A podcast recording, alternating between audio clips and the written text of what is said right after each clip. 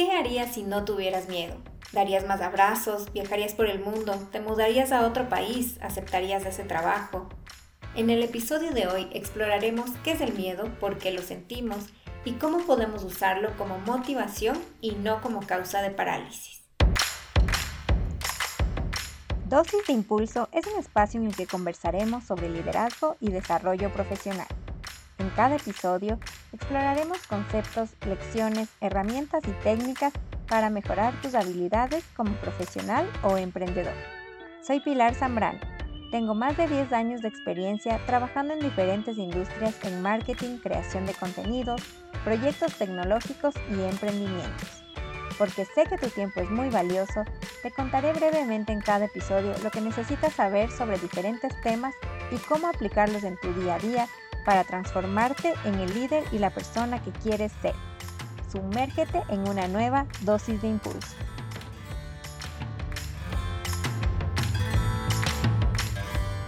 El miedo es una emoción básica, así como la alegría, la tristeza, la ira, pero también es un mecanismo de defensa frente al peligro o a lo desconocido. Gracias al miedo, la raza humana ha sobrevivido por tantos años.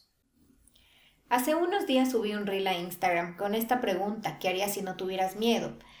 Porque me di cuenta que muchas veces dejamos de hacer cosas solamente por miedo a lo desconocido, a fracasar, al qué dirán o miedo al rechazo.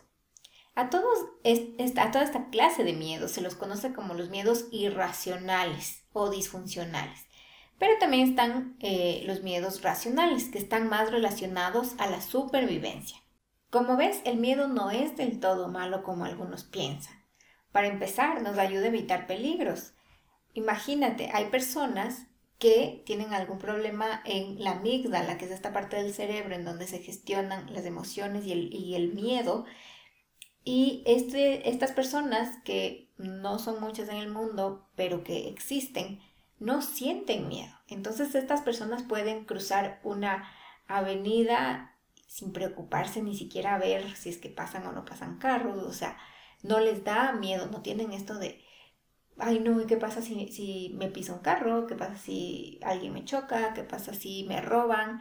Y es súper peligroso porque pueden confiar en cualquier persona, pueden exponerse. Entonces estas personas se las educa para que con la lógica, más no con el miedo, puedan, digamos, llevar una vida, entre comillas, lo más normal posible. Sin embargo, bueno, para el resto de personas, como ya te lo comenté, tenemos el miedo como un mecanismo de defensa, de protección para evitar cualquier cosa que nos pueda hacer daño. Sin embargo, los otros miedos, estos irracionales de los que hablábamos, también pueden ser positivos si es que los convertimos en una motivación, en un impulso para accionar y ejecutar proyectos. Te pongo un ejemplo. Un vendedor puede tener miedo a no cumplir las metas del mes y quedarse sin bonos. Entonces este mismo miedo se puede convertir en un impulso para esforzarse más y aumentar sus ventas y puede ser esta motivación. Debes saber que las personas tenemos dos tipos de motivaciones, recompensas o castigos. Muchas veces el miedo a no recibir este castigo es lo que nos motiva a movernos y hacer las, las cosas. No te estoy diciendo con esto que siempre tenemos que, incluso si tenemos equipo o a nuestro cargo o a nuestros hijos, tenemos que motivarlos a través del miedo, a través de la amenaza. Esto no es bueno, pero te lo voy a explicar con más detalle. Todo líder, toda madre, todo padre quiere que su equipo de trabajo o que sus hijos hagan las cosas de cierta forma, que obedezcan ciertas cosas, que sigan ciertas reglas. Pero las personas las podemos clasificar, digamos, en, dos grupos en cuanto a cómo se desenvuelven frente a estas situaciones. Entonces tenemos los high achievers, que son, digamos, estas personas que son súper motivadas, proactivas, que hacen las cosas incluso sin que uno les tenga que estar presionando o, o sin estar atrás, atrás, ¿no es cierto? Estas personas se mueven mucho más con la recompensa y no tanto con el castigo. Entonces, cuando yo tengo un equipo a cargo, tengo que tener esto súper claro, darme cuenta con quién estoy tratando, porque si yo a una persona que es un high achiever, de estos que son que son súper productivos, le pongo un castigo y le digo, si no cumples la meta, entonces no solo no hay bonos, sino que te hago trabajar, no sé, los días sábados te pongo en el peor horario posible, esa persona no va, porque le pusiste ese castigo, no va a reaccionar. Y más bien lo que va a hacer es que se va a ir de esa empresa, va a decir, aquí no es. Aquí no, no, no están entendiendo cuál es mi visión, no, yo no estoy alineado a esa forma de trabajar y se va a ir. En cambio, si a esta misma persona tú le dices, si cumples las metas, mira, te voy a dar este bono, te voy a dar esta otra recompensa, además te voy a dar unas palabras de aliento, un reconocimiento eh, público frente a todo el equipo, etc. Ese tipo de cosas es las que les motiva a estas personas. Entonces, igual si tienes hijos, tienes que ver si es que están dentro de este este patrón de comportamiento. Por el otro lado están las personas que son un poco más conformistas, que les gusta estar en la comodidad, que no tienen mayores, digamos, ambiciones de, de, conseguir más y más cosas, sino que con lo que tienen están tranquilos, con vender lo que les pidan está bien, no quieren como que sobrecumplir, ni, ni lograr mayores cosas o, o ascensos, sino que están tranquilos como están, no quieren tampoco mayores responsabilidades, porque saben que cualquier ascenso viene con más responsabilidades. Entonces, estas personas, en cambio, no se motivan mucho por recompensas. Tú les puedes decir, mira, si sigues cumpliendo más y más y llegas a esta otra meta, te vamos a dar tal y cual cosa, no le va a mover. En cambio, si esta persona se le dice, mira, lamentablemente a quien no cumpla la meta va a tener que trabajar en estos horarios, eso sí le va a doler. Entonces, ahí tú tienes que saber cómo manejar estos dos tipos de motivaciones, tanto la de miedo como la de la recompensa. Entender esta diferencia es clave, porque no podemos tratar a todas las personas por igual. Entonces ahí te vas a dar cuenta y vas a empezar a entender por qué ciertas cosas no funcionaban con tal o cual persona. Existe un estudio que se realizó un equipo de vendedores en el que se dieron cuenta que aún los mejores empleados también tenían un porcentaje de miedo que los movía. De hecho, después de hacer varios análisis, encuestas, entrevistas con y varios grupos de personas y de vendedores de varias compañías, se dieron cuenta que lo ideal es tener un equilibrio. Un 62% que sea motivación por el deseo, deseo de crecer, deseo de ascender, de tener el bono, de tener esta recompensa, y un 38% de motivación por miedo. Miedo a fracasar, miedo a que no te den, eh, que te quiten una parte de tu sueldo y que no tengas para pagar a fin de mes todas tus cuentas, miedo a que tu familia se ponga, no sé, triste porque no van a poder hacer ese paseo, etcétera. Entonces, como ves, el miedo también puede ser algo importante en nuestras vidas. No quiere decir que tenemos que simplemente acallarlo, tenemos que hacernos como que no estamos viendo, como que no estamos sintiendo miedo, no tenemos que simplemente darle la espalda a este sentimiento que a veces se presenta, sino más bien tenemos que aprender a lidiar con él y canalizarlo. Entonces, hoy me quiero enfocar en estos miedos irracionales para ver cómo podemos canalizarlos y evitar que estos nos paralicen. No debemos eh, hacer que nos paralicen, que no, que no nos permitan tomar una decisión, sino más bien cómo hago que este miedo lo transforme en algo positivo y que más bien me motive a tomar X decisión. Como paso número uno, tenemos que aprender a conocernos. Todo parte del autoconocimiento y esto te habrás dado cuenta en muchos episodios de los diferentes eh, temas en los que hablo. Generalmente el paso uno es aprender a identificar esta emoción que yo tengo o este problema, etc. En este caso que estamos hablando del miedo, tengo que saber cuándo lo estoy sintiendo, evaluar cuáles son estos miedos y esto es un ejercicio que hay que hacerlo en cada circunstancia en la que sintamos miedo y que estamos sintiendo que nos está paralizando, que nos está haciendo que no tomemos rápido una decisión, que estamos dándole largas a algo que tenemos que ya decir si sí o si no. Entonces ahí es cuando tenemos que decir, poner un, un pare un ratito, analizar el miedo y por qué lo estoy sintiendo, en qué intensidad lo estoy sintiendo. Entonces, cuando ya lo tenemos identificado, en el paso número dos tenemos que saber cuál es el origen. Tal vez fuimos rechazados de pequeños, entonces por eso tenemos ahora este miedo a ser rechazados. Tal vez tuvimos una infancia en la que se condenaba muchísimo el error, en la que cada que nos equivocábamos nos caían, nos hacían quedar mal, entonces ahora somos perfeccionistas y nos paralizamos y nos frustramos por cosas porque tenemos miedo a que algo salga mal, tenemos miedo a fracasar, entonces no queremos arriesgarnos. Entonces siempre hay algo más atrás, más allá de solamente, ah, sí es que tengo miedo al rechazo, siempre hay algo que está por detrás, un miedo mucho más grande, con un origen incluso probablemente desde nuestra infancia. Entonces todo eso tenemos que un poquito empezar a entender y a autoconocernos. En el paso número 3 te voy a pedir que usemos la lógica. No nos vamos a morir por arriesgarnos y mudarnos a otra ciudad por aceptar este trabajo. Esto es algo que a mí en lo personal me funciona muchísimo, pero hay que manejarlo con cautela.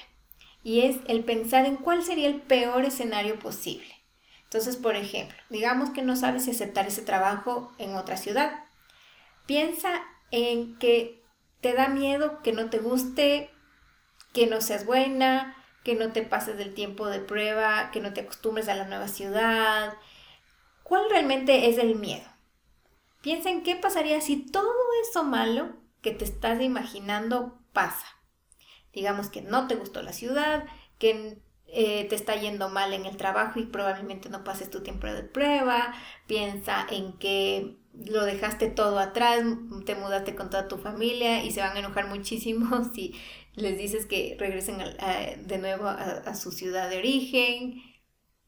Y bueno, piensa, ok, ¿qué pasa si todo esto malo se junta, pasa? ¿Qué harías? Y piensa en las soluciones. Bueno, pues me regreso a mi ciudad y ya está. Eh, devuelvo esto que compré, tal vez me toque endeudarme, pues me tocará buscar otro trabajo o tal vez me quedo en esta nueva ciudad y busco otro trabajo, si es que el problema no es la ciudad, o busco otra ciudad más cercana, en fin, tantas soluciones que puedes darle a ese problema. Puedes eh, hablar con tu anterior jefe, si es que terminaste en buenos términos, ojalá así sea, ¿no?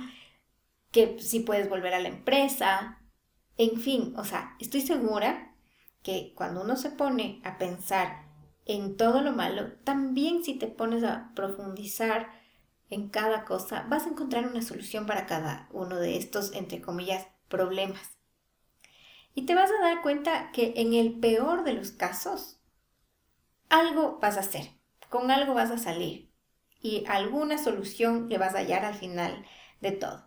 Y el mundo no se va a acabar, nadie se tiene que morir, todo va a seguir eh, incluso de una mejor forma. Entonces, ¿por qué no intentarlo? Ahora, te decía que esto hay que manejarlo con mucha cautela, este paso número 3 de pensar en el peor escenario. Esto tiene que ser como una fase más rápida. No queremos que te enganches en pensamientos pesimistas y que te hagas una mega película más grande de lo que realmente es. Piensa solamente en las consecuencias más, más rápidas y, y problemas que puedan surgir y rápidamente en cómo las solucionarías y pasa. No te quedes en, no, y entonces me, si me cambio de ciudad y, a mi familia no le gusta, entonces mi esposo se va a querer divorciar y entonces voy a tener todos estos problemas y no voy a tener dinero para el próximo año y voy, no voy a encontrar trabajo cinco años. O sea, no, no, no, no, no, no te enganches. O sea, esto tiene que ser solamente algo como súper corto plazo de lo que, peor que pueda pasar y la solución inmediata que le vas a dar en cada uno de estos casos. Esto es para que te des cuenta de que al final pase lo que pase, todo tiene solución y de que el mundo no se va a acabar. Y ahí sí pasa rápidamente al cuarto paso, que este sí es muy importante y aquí sí quiero que te tomes todo el tiempo para pensar y para visualizar. ¿Qué harías si no tuvieras ese miedo? ¿Qué pasaría si todo sale bien? Ok, ya, viste el peor de los escenarios. Ahora en cambio imagínate que todo sale excelente, que te va súper bien en ese nuevo trabajo, que te encantan las funciones que tienes, que la ciudad es encantadora, que tus vecinos son lo máximo, que conoces a nuevas personas, que a tu familia le encanta esa nueva ciudad, que tus hijos hacen nuevos amigos, tu pareja también, que encuentra eh, él o ella también un trabajo que le fascina, que se te abren muchas puertas y nuevas oportunidades. Visualízalo con el mayor detalle posible. Aquí sí quiero que sueñes despierta, sueñes despierto, te imagines todo lo bueno que puede pasar si tomas esa oportunidad y todo sale bien. Y llénate de todas esas sensaciones positivas. Piensa en lo feliz que vas a ser, cómo te sentirías, cómo se sentiría las personas a tu alrededor que se verían de cierta forma impactadas por esta decisión, impactadas pero positivamente. Entonces cuando tú sientas esto, lo visualices y con una mentalidad eh, muy, muy positiva, vas a ver cómo se te va a esclarecer todo en tu mente y vas a decir, eso es lo que quiero. Sí, sí quiero tomar esa decisión, sí quiero arriesgarme y con ese miedito que al final yo digo, em, cuando he estado en estas situaciones, es como, al final se vuelve un miedo rico, un miedo chévere, o sea, que te da como hasta cosquillitas en la barriga, como, no sé, cuando vas a hacer algún deporte extremo, de que claro, te da miedo, pero también tienes esa adrenalina y la quieres sentir y estás dispuesto a hacerlo y porque sabes que va a ser algo que va a valer la pena, que te va a gustar, que lo vas a disfrutar. Entonces, eso es lo que también quiero que en estas situaciones, sobre todo estoy hablando aquí, no, no te estoy diciendo sal a, poner tu vida en riesgo, ojo con esto, sino estoy hablando de estos otros miedos los que a veces nos impiden tomar una oportunidad, decidirnos, arriesgarnos por una nueva oportunidad, por un nuevo trabajo, por un nuevo amor, por una nueva ciudad, a cambiar de carrera. A veces cuando estamos ya en nuestros 30, 40 y de repente queremos cambiar lo que estamos haciendo, estamos cansados, pero vienen todos estos miedos y estos pensamientos de, no, pero es que esta edad, ¿cómo voy a cambiar si ya estoy estable en esto, ya tengo cierto reconocimiento o experiencia? Pero nada, piensa, piensa en cómo te sentirías con esa nueva carrera que quieres seguir, esa nueva profesión, qué tan feliz te va a hacer. Entonces todo eso te puede ayudar realmente a canalizar mejor tu energía y que este miedo más bien se convierta en este miedo así chévere, con estas cosquillitas en la barriga, que te digan, dale, hazlo, arriesgate, toma esta oportunidad, atrévete que todo va a estar bien, todo va a estar bien y vamos para adelante. Entonces, ese miedo ahí se convierte en esta motivación, en este motor, este impulso para que tú sigas y tomes estos riesgos y sigas adelante y ya dejes la parálisis que causa el miedo. Eso es lo que quiero yo transmitirte en este episodio y como conclusión, bueno, la conclusión es esa, de que no nos paralicemos, usemos esta motivación. Recuerda que hay dos tipos de motivaciones, el miedo o el deseo. Trata de que siempre estén equilibrados, pero hacia la balanza un poco más cargada hacia el deseo, o sea que el deseo sea el que nos mueve, el que nos hace hacer las cosas, pero no descartemos cuando sintamos miedo que también lo podemos volver en un impulso para seguir adelante. Así que espero que te haya gustado este episodio. Cuéntame, cuéntame qué harías con ese miedo que tienes, cuéntame qué decisión te está costando trabajo tomarla por miedo y a ver si estas técnicas te ayudan. Nos vemos en el siguiente episodio de Dosis de Impulso.